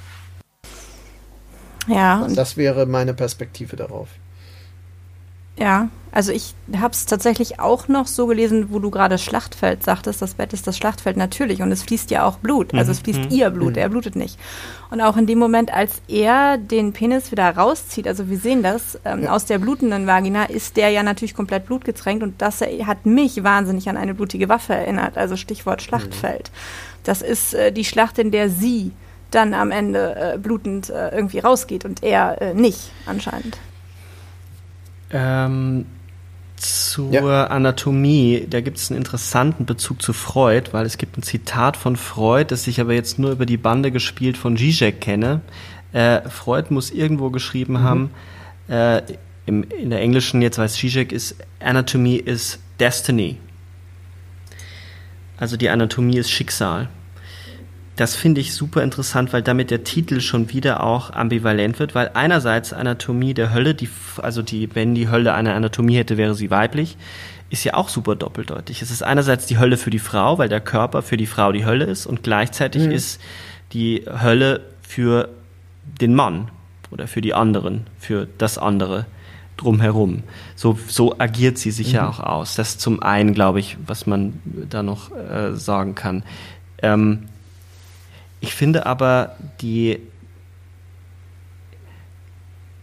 die Be Beobachtung der, des, des Phallus als Waffe hochinteressant. Das bringt uns ja wieder zurück zu dem Stierkämpfermotiv.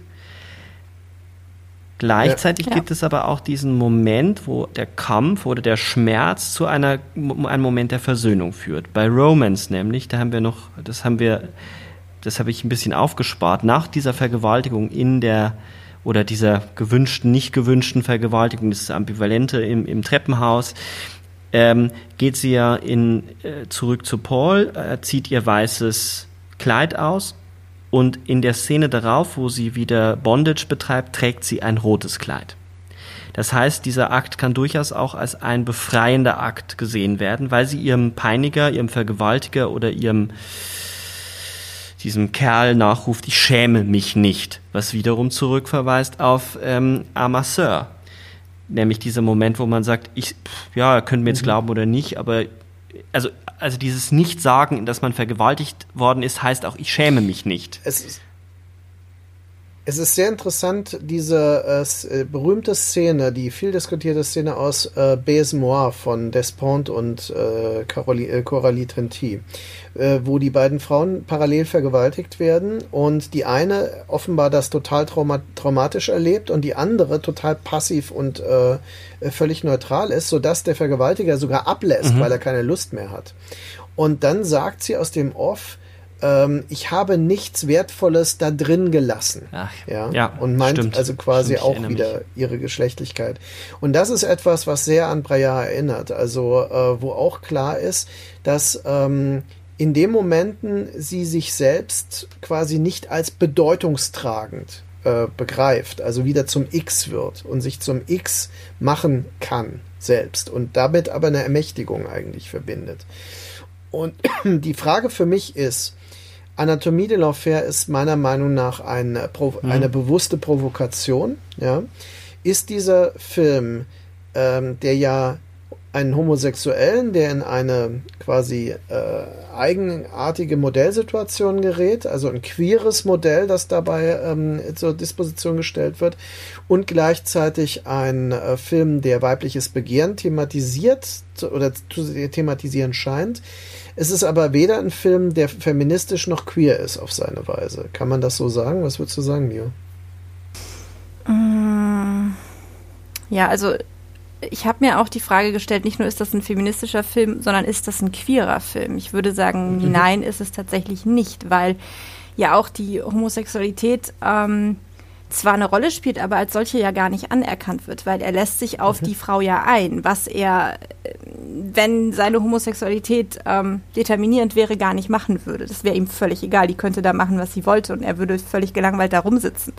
Insofern mhm. wird die klar unter dem Deckmantel dessen, dass er dieses hypermännliche ähm, verkörpert, was das Weibliche eigentlich gar nicht mehr braucht, so wirklich. Also das Weibliche wird dann überflüssig. Unter diesem Deckmantel wird das aber ja aufgebrochen und er lässt sich dann doch auf sie ein. Und ähm, insofern ist das definitiv nicht wirklich ein queerer Film. Aber hat er wirklich Sex mit ihr oder erforscht er sie nicht? Nee, schließt sich nicht aus, aber ähm, man könnte es trotzdem mal unter der Perspektive betrachten, ähm, also auch unter der feministischen Perspektive betrachten, also ist es vielleicht auch deswegen ein Homosexueller, weil er sie auch als Studienobjekt oder als also gucken will, was passiert, wenn er bestimmte Dinge macht, weil es halt so technisch ist, was er macht. Mhm. Es ist ein Versuch. Aber er lässt sich natürlich auf diese Versuchssituation ein. Nur, und da sind wir bei einem Begriff, den wir am Anfang ja schon hatten und den ich natürlich auch immer wieder einbringe. Das Ganze hat aber nicht den Charakter eines Spiels ja, der Verführung, sondern Stimmt. es ist wirklich eine, äh, eine Versuchsanordnung und es hat wieder diese Kälte. Denn ähm, die Verführung ist ja eine, eigentlich eine Antwort auf ein kaltes System, mhm. das damit wieder im Spiel erhitzt werden kann. Und das ist etwas, äh, was in äh, Anatomie der Hölle gewissermaßen, ich sage es mal bewusst auf Deutsch, damit einem das nochmal bewusst ist, ähm, diese ähm, quasi diese Aufladung durch ähm, eine ein, ein heißes Begehren komplett verweigert. Ja. Deswegen ist der Film auch total verstörend, weil er so direkt ist, so in seinen Nahaufnahmen. Er zeigt ja wirklich Körperöffnungen nah. Ja. Er zeigt wirklich, ähm, oder scheinbar also das Menstrualblut und sowas ist alles explizit. Man sieht den Penis und so weiter. Aber ähm, es ist komplett entleert von allem Begehren und entleert von allem ähm, einer erotischen Konnotation, will ich immer sagen. Und entleert oder entleert sich in diesem Monolog, den wir hören, auch der ganzen mythischen Bedeutung, die sich um das ah, Menstrualblut ja. und um diese ganzen Dinge ranken. Das wird auch entleert oder zumindest wird es nicht verifiziert und es wird, äh, ja, ja, eigentlich ist das auch eine Entleerung. Deswegen ist dieser Film ähm, so, äh, sagen wir mal, verstörend im Sinne, ähm, dass man sich danach selbst leer fühlt. Also ich habe immer das Gefühl gehabt nach dem Film, dass der mich so aussaugt, ja, also energiemäßig aussaugt und dann ähm, so zurücklässt. Ja, also der Film benutzt einen auch, als würde einen zum Teil dieses Versuchs ähm, machen. Und ich glaube, das ist auch ihre Strategie, weil sie sagt, ähm, in intimen Momenten möchte ich so nah, daz als wäre ich dazwischen. Ich möchte mit meiner Kamera so nah an die Darsteller ran, als wäre ich zwischen ihnen. Ja, und äh, das ist das Unangenehmste, was es gibt für das Publikum. Und ich glaube, genau das ist es. Der Film will maximal unangenehm sein äh, und uns konfrontieren mit Dingen, mit Fragen, die wir uns selbst gar nicht zugestehen. Und deswegen ist dieser Film, es wäre äh, banal und ähm, falsch zu sagen, der Film ist schwulenfeindlich oder er ist frauenfeindlich oder männerfeindlich, sondern er ist einfach ähm, äh, total radikal und provokant in seiner Modellhaftigkeit. Und äh, das ist der eigentliche Skandal dieses Films und das macht ihn eigentlich ich hab, so gut. Ich habe äh, heute einen Artikel von Zizek gelesen über, über Sexualität und auch in Bezug auf Hashtag MeToo, da hat er ja auch ein paar Äußerungen getätigt, die, die man auch äh, zwiespältig hat lesen können. Aber es gab einen interessanten Teil, wo er gesagt hat, die menschliche Sexualität ist grundsätzlich pervers. Sie ist grundsätzlich, hat was mit Gewalt zu tun. Was eins zu eins, finde ich, auf den Film passt. Er hat aber eine interessante Anekdote erzählt, ähm, ich krieg sie nicht ganz zusammen, wo er sie her hat mehr. Es war wohl irgendein Podcast und eine, eine Autorin, eine Philosophin, eine, ich krieg es nicht mehr zusammen. Aber die Anekdote funktioniert so. Ähm, es, bei einem Pornodreh hat der Darsteller wohl seine Erektion verloren. Damit er die Erektion wiederbekommen hat, hat er sein Handy genommen und ein YouPorn-Video angeguckt. Was für Zizek natürlich in seiner Theorie der Beweis ist, dass äh, der Sex eben nicht was rein körperliches ist, sondern vor allem über die Fantasie und das Imaginäre abläuft. Wenn man das jetzt auf Breillat wendet, dann ist, glaube ich, das Irritierende an diesem Film, dass sie zeigt, der Körper an sich ist vollkommen nackt, vollkommen unerotisch, vollkommen, es ist einfach nur Fleisch und das ist alles halt da, das ist völlig normal und natürlich. Und erotisch, erotisierend, sexy, wie auf welchen Begriff man auch immer verwendet, das ist eine Praxis. Das stellt sich dann ein.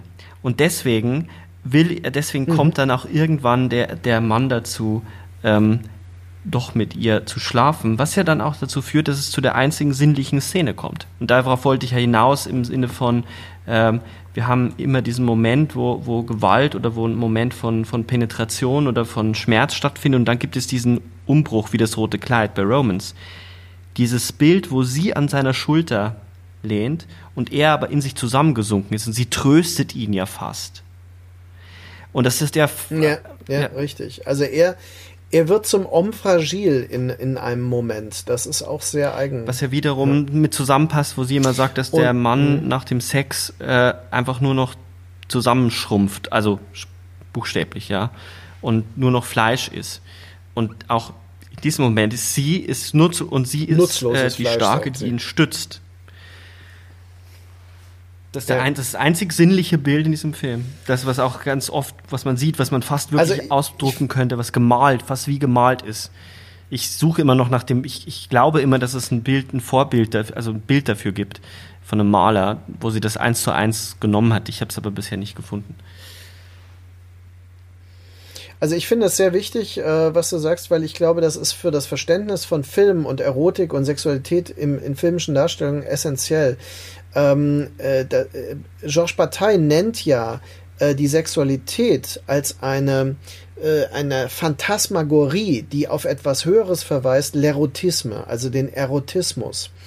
Und ähm, das ist eigentlich, da gibt es ja im Deutschen gar keinen äh, Begriff, aber die Erotik, und so heißt ja dann mhm. das Buch auf Deutsch, ähm, wenn man es so begreift, ist tatsächlich eine kulturelle Praktik und ein Diskurs und ähm, überhaupt nicht etwas, was so stark äh, physisch verknüpft ist, wie das allgemein angenommen wird. Und ich glaube, das ist auch ein Thema, das sie beschäftigt. Das will sie auch damit vermitteln. Deswegen ist ähm, auch diese Diskussion, ähm, dass, äh, weil ich ja oft über Georges Bataille gesprochen und auch ähm, äh, vorgetragen habe und so weiter, immer auch wieder dieses Thema, kann man Bataille überhaupt verfilmen? Äh, direkt auf keinen Fall, genauso wenig wie Marquis de Sade. Aber als Diskurs kann man das schon verfilmen. Ich glaube, dass Braillards Filme, speziell die beiden, die wir jetzt hatten, sind ähm, ein Versuch, diesen bataillischen Diskurs, den transgressiven Diskurs zu verfilmen und ähm, essayistisch sich dazu zu positionieren. Das finde ich das Interessante an diesen Filmen. Und so kann man sie auch heute immer wieder fruchtbar machen, auch wenn sie jetzt beide schon fast äh, 20 Jahre äh, alt sind. Ähm, und das ist relativ selten. Also diese Art von Filmen ähm, sind recht einzigartig und sie selbst hat das dann auch nicht mehr gemacht. Das muss man ganz klar mhm. sagen. Also mhm. danach beginnt ja durchaus etwas Neues. Wir hatten es schon angedeutet, es beginnt ihr, ihre Kostümfilmphase, sie hat dann historische Epochen. Ähm, es ist nicht mehr so essayistisch, es ist nicht mehr so modellhaft, thesenhaft. Ähm, also insofern sind die Filme, die als Romans 1 und 2 in Deutschland vermarktet werden, wirklich einzigartige Versuchsanordnungen und intellektuelle Spiele, die sich aber gleichzeitig den einf nicht einfachen, sondern den eindeutigen Kategorien entziehen.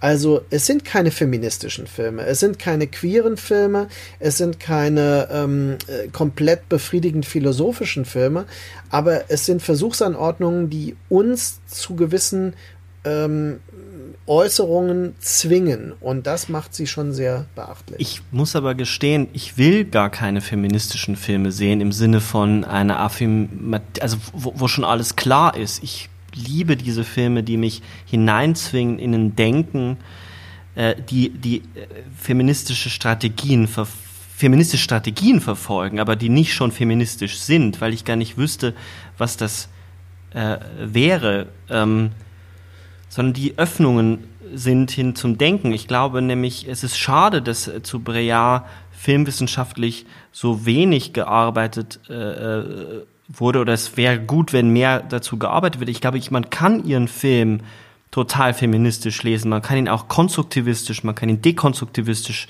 lesen, weil sie Fragen stellt in so einer Radikalität, die sich wenige so trauen. Auch in der, in der Theorie so nicht trauen diese Ambivalenzen so zuzulassen. Also beispielsweise eben die Frage zu stellen, ähm, was unseren Umgang mit Nacktheit betrifft und, und gleichzeitig, dass wir eigentlich ja ahnen, dass es eine, dass es eine Praxis ist, der Sexualität, also der ganze Diskurs, wie auch, wie der teilweise dann auch in, in bestimmten feministischen Filmen weichgespült wird, dass der eventuell kontraproduktiv sein könnte. Ähm, ich, das ist kein, das, also, das ist kein Bashing von feministischen Positionen, sondern mir geht's wirklich darum, die Dinge zu, durchzudenken. Das interessiert mich wesentlich mehr, was man damit dann macht, weil ich glaube, Feminismus ist vor allem eine Theoriesache und ein Film ist eine, ist eine Öffnung von bestimmten Fragestellungen. Da bietet sich das total an. Also die Thematisierung des Geschlechtes, die, die Positionierung, dieses Annehmen verschiedener Positionen, die sich in Frage stellen weil es keine einfachen Antworten auf diese sehr existenzielle Problem des Fleisches und der Fleischlichkeit und das, das, das, das uns teilweise manchmal auch unser eigenes Begehren in eine andere Richtung zieht als unser Verstand. Ja, also ich denke auch im, in den ganzen Punkten, die jetzt gesagt wurden von euch beiden, ähm, da kann man den Film oder die Filme, plural, ähm, fast alle Filme von ihr wahnsinnig ähm, sinnvoll und fruchtbar lesen und anschauen und auch immer wieder anschauen. Die erschöpfen sich nicht. Also man kann die fünf, sechs, sieben und weiß ich nicht wie oft mal anschauen und man wird immer noch Denkanstöße bekommen. Man wird immer noch Dinge sehen oder erkennen oder realisieren, die man bei den ersten äh, Malen nicht realisiert oder gesehen hat. Und ähm, insofern ähm, ja, an den Punkten schon. Und das Feministische ist halt dann wahrscheinlich wirklich diese eine Ebene, wie ganz am Anfang auch angesprochen wurde. Also die Art, wie sie es darstellt, dass die Frau im Fokus steht, auch wenn man sich anschaut, wie ist der Film geschnitten, ähm, wie sind die Einstellungen, die Einstellungen oder die Einstellgrößen, das sind schon feministische Arten, eine Frau oder einen Frauenkörper oder Körper generell zu inszenieren, dass sie eben nicht nur die Brüste oder nur den Hintern filmt oder was, sondern die Frau als Ganzes wirklich in im, daliegend horizontal, also in der amerikanischen oder in, nicht nur in Detailaufnahmen oder nicht nur in Großaufnahmen einzelne Körperteile mhm. fragmentiert und das so auseinanderschneidet, wie Malve jetzt zum Beispiel sagen würde, das haben wir da weniger. Also wir haben wirklich die Frau als Ganzes, so das Gesamtkunstwerk, wenn man so will. Und das ist, glaube ich, der, der feministische Anteil, den sie wirklich leistet. Und den kann man den Filmen auch nicht absprechen. Aber ich glaube, darüber hinaus. Wenn sie im Körperteil inszeniert, dann ist es ja der erigierte Penis. Genau, Genau. Also der Mann wird da zerstückelt, der wird reduziert auf seinen Penis meistens oder auf, ja, auf die Männlichkeit und das ist der Penis dann, ja. Und das macht die Filme ja auch äh, eben nicht pornografisch, weil Porno und das ist, ist ja was, was mich so interessiert, diese Trennung von Form und Inhalt. Also ganz viele Leute, die diese Filme gucken und sofort sagen, das sei pornografisch, begehen ja den Fehler, Pornografie nicht als Form zu begreifen, sondern als Inhalt nur zu sehen. Also dann wäre jeder Film, in dem ein ein irrigiertes Glied zu sehen ist Pornografie. Und das ist einfach ein Irrsinn.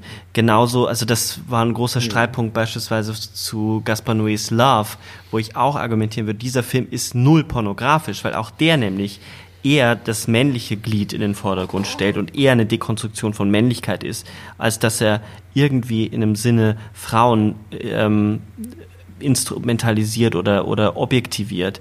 Das ist auch eigentlich gar kein Film über Sex, sondern über Erinnerung. Ähm, und so ähnlich ist es bei, finde ich, bei Breillat. Es geht nicht um, um Zerstückelung, wie du richtig gesagt hast. Und es geht um, um eine Neukodierung oder ein Herausfinden, was könnte, und insofern lassen sich die Filme schon konstruktivistisch lesen, was könnte Weiblichkeit, Frau sein, auch sein. Man kann es auch lesen, dass sie nach einer Essenz sucht, aber ich glaube, beide Lesarten bieten sich an. Ja, absolut. Und das, also Love ist ein gutes Beispiel. Diese Diskussion hatte ich letztens auch, weil für mich ist es tatsächlich ein, ein sehr alternativ erzählter Liebesfilm, der die Beziehung zwischen zwei Menschen zeigt, wie diese sich verändert über die Zeit und dass sich zwei Menschen halt so verändern, dass sie am Ende nicht mehr miteinander d'accord gehen, so wie es am Anfang war. Und diese Dynamik wird da gezeigt eben auf eine andere Art, die eben die Körperlichkeit in das Zentrum rückt und nicht die unendlichen Dialoge oder sowas. Ähm, und ähm, das wäre eine andere Form, wie man das machen kann. Aber ähm, sie macht es eben nochmal auf eine andere Form, also dieses alternative Erzählen, ja. Und dieses Fragen stellen und diese Fragen auch nicht beantworten, sondern sie einfach nur stellen und jeder äh, Zuschauende muss für sich was damit machen dann. Hm. Ja, also ich denke, wir sind äh, echt an einem interessanten Punkt angelangt, ähm, wo wir jetzt auch, glaube ich, gut enden können. Ähm, nämlich äh, genau die Erkenntnis, dass ähm, wir ja sehr stark und sehr, also sehr produktiv mit, ähm, äh, mit gewissen Konzepten wie äh, feministischer Filmtheorie arbeiten können, mit äh, psychoanalytischer Theorie. Ähm, äh, wir haben äh, verschiedenste Ansätze äh, hier fruchtbar machen können, ohne dass die Filme sich affirmativ dazu verhalten. Und das macht sie wahrscheinlich tatsächlich interessanter und auch auf Dauer ergiebiger und gleichzeitig kontroverser als Filme, die sich selbst affirmativ dazu verhalten wollen und dann eigentlich Preaching to the Converted betreiben. Also das ist wie die äh, so selbst erklärte queer transgressive Pornografie, die äh, dann sich total begnügt mit ihrer Idee einer ähm, ja mit ihrer affirmativen Idee ähm, einer ähm, utopischen Grenzüberschreitung, die sie darstellt, aber nicht mehr in Frage stellt, nicht mehr diskursiviert, ähm, einfach selbstgefällig dabei bleibt, ähm, dass das schon richtig ist, wie das ist. Bei äh, Braillard ist es nie so, dass sie sagen würde, das ist richtig oder falsch. Sie wertet das überhaupt nicht. Das ist, wenn man so will, in einem bataillischen ja. oder nietzscheanischen ja, Sinne immoralisch, was sie macht. Also jenseits von Gut und Böse ähm, schafft sie einen, einen Diskursraum, äh, der uns ähm, quasi eine Haltung abnötigt und äh, eine Positionierung vielleicht erzwingt und äh, uns damit in Verlegenheit bringt. Aber das finde ich großartig. Also das ist das, was Kunst eigentlich machen muss. Deswegen äh, sind diese Filme natürlich auch Kunstfilme auf ihre Weise ähm, und dadurch wiederum eine Provokation. Denn äh, wer auch immer sie als Genrefilme sehen wollte, Melodram, Erotikfilm, sonst was, ist ja komplett An der Stelle will ich noch ganz kurz bleiben, bevor wir äh, mit der Episode beenden, weil du was total Wichtiges gesagt hast, was wir ja immer auch in Gesprächen wenn wir uns abseits des Podcasts unterhalten, also wenn wir privat reden, immer wieder auftaucht, dieses, diese Irritation, die gerade jetzt ähm, in der, in der Filmkritik oder in der Auseinandersetzung mit Kunst in Zeiten von identitätspolitischer Zuspitzung passiert, nämlich dass Kunst moralisch richtig sprechen muss. Kunst in Beschlag einer bestimmten Weltsicht genommen wird. Und das irritierende Moment, was wir, glaube ich, alle drei bei Kunst notwendigerweise sehen und bei Film auch sehen, dass Filme auch immoralisch sein dürfen und sein müssen. Und das Moralische kommt in der Auseinandersetzung, das wir als Gesellschaft leisten. Mhm. Ähm, wenn wir das ausstreichen, also wenn es gibt bestimmte Tendenzen in der feministischen Filmkritik, die jeden Film nur abklappern, wie viel spricht eine Frau, welche. Und damit werden Filme von möglich, die ein männliches Milieu zum Beispiel be betrachten, die aber dann keine feministischen Frauenfiguren haben können, weil es ein männliches Milieu in einer bestimmten Arbeiterschicht ist, was aber das nicht affirmiert, sondern mhm. versucht zu begreifen und wir müssen dann das Wesentliche draus ziehen. Und ich finde, das ist ganz, ganz wichtig, dass man das thematisiert und auch so thematisiert, dass es nicht darum geht, irgendwas, irgendwelch, irgendeiner Sache affirmativ gegenüberzustehen, sondern jeder Film muss besprochen werden und das war die Aufgabe von, von Kritik. Äh, nicht zu sagen, ob ein Film gut oder schlecht ist, sondern was macht ein Film, was tut ein Film, ähm, wie lässt sich ein Film lesen. Und das geht halt nur mit Filmen, die subversiv sind, die ambivalent sind, die offen sind. Alles andere ist dann Preaching to the Converted und führt eigentlich zu einer Schließung des gesellschaftlichen Diskurses. Nee, ich finde, man kann das wunderbar so stehen lassen und ich äh, würde in dem Fall auch sagen, also äh, Leo, möchtest du noch äh, zum Schluss irgendwas dazu sagen? Also ich ho wir hoffen natürlich sehr, dass du dich als unser Gast hier äh, gut integriert gefühlt hast in die Diskussion. Natürlich, nein, absolut. Ähm, und ich finde auch, was Sebastian gerade gesagt hat, ist eigentlich ein schönes Schlusswort, weil das ist die Essenz, glaube ich, dessen, über das wir jetzt die letzten Stunden hier geredet haben. Also es mhm. fasst es gut mhm. zusammen. Ähm. Absolut, da kann ich, äh, gehe ich absolut mit d'accord. Also ja. Sehr gut. Okay, dann sind wir gespannt auf äh, mögliche äh, Zuhörerinnen und Zuhörerkommentare da zu diesem Thema. Denn ähm, ja, vielleicht guckt sich jemand dann diese Filme an und denkt dann, oh Gott, was reden die da eigentlich? Oder ähm, ah, alles voll harmlos, voll übertrieben, ähm, weil das ist ja immer das Ziel. Wir wollen ja auch, dass diese Filme gesehen werden. Ähm, wir haben ja auch deswegen wirklich die drei verfügbaren Filme jetzt rausgesucht. Äh, es gibt äh, schwerere Fälle tatsächlich und ähm, in einer Zeit, in der ja immer weniger Heimmedien äh, im Vertrieb äh, sind und äh, produziert werden, sind die Sachen ja auch noch günstig. Das muss man ja auch dazu sagen. Man findet die zum Teil relativ billig online und so weiter. Also insofern, ähm, ja, wäre das auch eine Herausforderung an unser Publikum, sich damit ein bisschen zu beschäftigen. Uns natürlich auch. Die Rückmeldung freue ich mich auch. Ich sage nochmal ganz äh, herzlich Danke zu Leo, weil das äh, total wichtig war dass wir das zu dritt besprechen, dass wir auch nochmal mhm. andere Perspektiven mit reinholen. Das ist ja auch ein Anliegen ähm, des ganzen Podcasts. Das war ganz toll, über diesen Film, über diese drei ja, Filme zu sprechen. Danke euch beiden für die Einladung. Und dann hoffe ich wirklich, dass äh, sich unsere Zuhörer irritieren lassen von diesen Filmen. Und trotzdem wünsche ich viel Spaß mit Catherine Breillat. Und äh, bis ganz bald mit weiteren Projektionen. Tschüss. Tschüss. Tschüss. Tschüss.